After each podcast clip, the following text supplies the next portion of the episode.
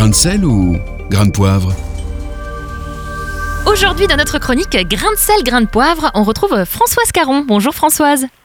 Bonjour à vous tous. Alors on le rappelle, vous êtes présidente de la Fédération des associations familiales et protestantes. On a envie de revenir sur ce week-end dernier, un week-end particulier Françoise.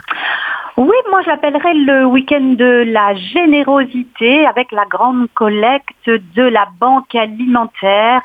Les placards sont vides et il faut les remplir en remplissant les caddies. Et puis, et puis, c'était un, un week-end d'autant plus particulier que les petits magasins et tous les commerces dits non essentiels étaient aussi ouverts. Donc, il y avait du monde. Et, et je crois que vous avez quelques chiffres pour nous, Françoise. Oui, parce que quand on parle de collecte alimentaire, on parle aussi bien sûr de pauvreté, de précarité.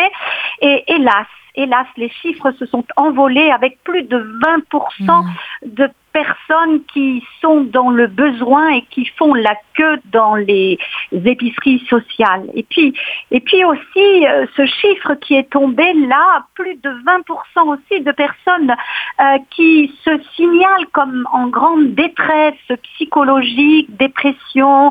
Euh, on parle aussi des, des violences intrafamiliales, de- de- des suicides qui augmentent. Donc oui, euh, euh, 20% euh, dans la détresse alimentaire, 20% dans la détresse psychologique, et c'est pas Mhm. forcément les mêmes. Hmm. Ça nous oblige à nous interroger.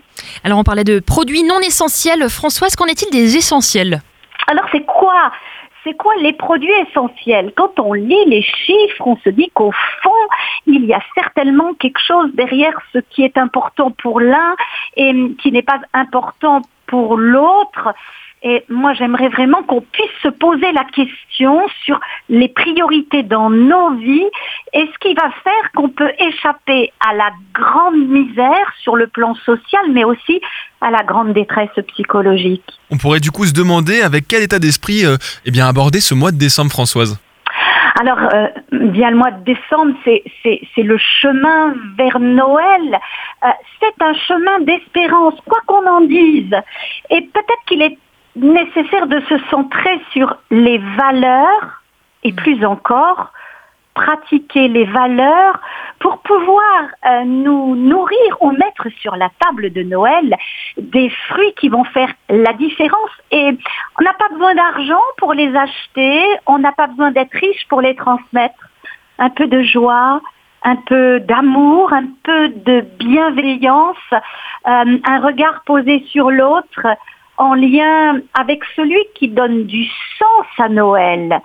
Jésus qui naquit il y a 2000 ans à Bethléem, mais qui peut changer notre vie aujourd'hui et rendre peut-être ce chemin sombre un peu plus lumineux pour Hmm. toutes nos familles. Merci beaucoup Françoise Caron. Merci à vous. Réécoutez, partagez. Tous vos replays sont sur farfm.com.